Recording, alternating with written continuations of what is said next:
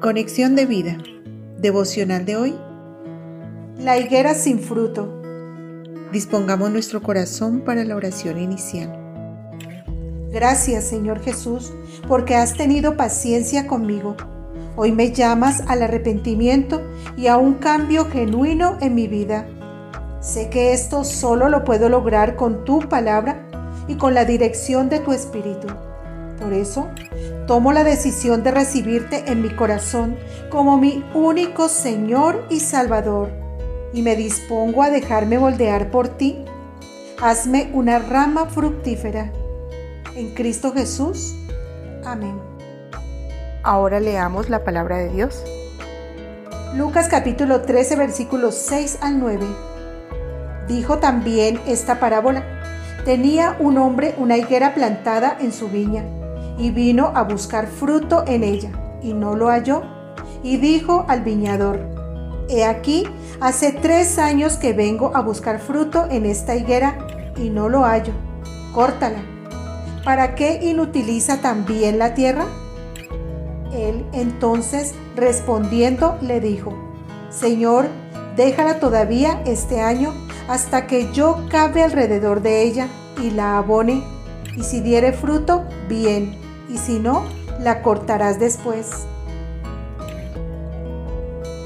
Juan capítulo 15 versículos 5 al 6. Yo soy la vid, vosotros los pámpanos. El que permanece en mí y yo en él, éste lleva mucho fruto, porque separados de mí nada podéis hacer.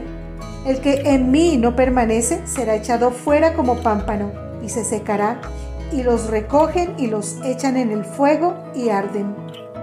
La reflexión de hoy nos dice, ¿existe una relación entre esta parábola y la forma como estamos manejando nuestra vida?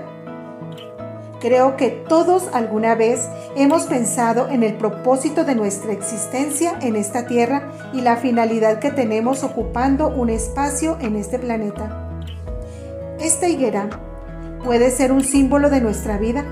Estamos vivos y tenemos un lugar pero, ¿estamos dando fruto?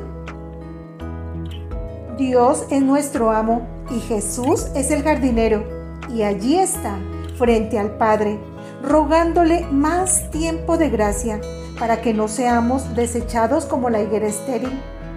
Él nos observa con amor, cava la tierra y la abona alrededor nuestro con el Evangelio, y nos limpiará y quitará la maleza aunque puede ser un proceso doloroso, para que seamos renovados y tengamos la oportunidad de que demos fruto.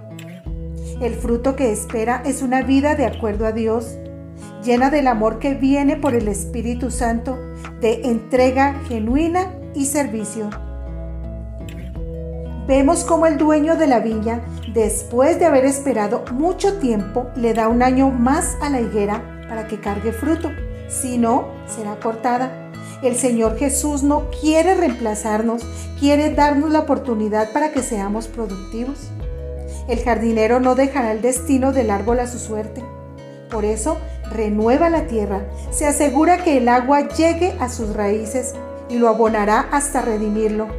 Así, el árbol no podrá reclamar el crédito de su salvación. Jesús es el único que puede transformar algo estéril en fértil. Por eso, hace todo lo posible para que recibamos su palabra como el abono y la guía del Espíritu Santo como ese torrente de agua viva que nos ayudará a regenerarnos para que seamos cristianos fructíferos. Todo el crédito de nuestra salvación se la debemos a Él, que dio su vida para rescatarnos. Esta parábola nos enseña que Dios es misericordioso y está dispuesto a perdonarnos, pero también nos muestra que la misericordiosa paciencia del Altísimo tiene un límite. Es mejor arrepentirnos mientras aún tenemos la oportunidad de hacerlo, aprovechando este tiempo de gracia que Jesús, nuestro jardinero, está pidiéndole al Padre para que volvamos a Él, le reconozcamos como nuestro Señor y Salvador y le demos la oportunidad de cambiar nuestro destino eterno y no ser cortados de su presencia. Mateo 3:8 dice, Haced pues frutos dignos de arrepentimiento. Por eso es el momento de dar un cambio radical en nuestra vida, conocer su palabra, dejarnos moldear por Jesucristo y ser llenos de su Santo Espíritu para ser ramas fructíferas en sus manos.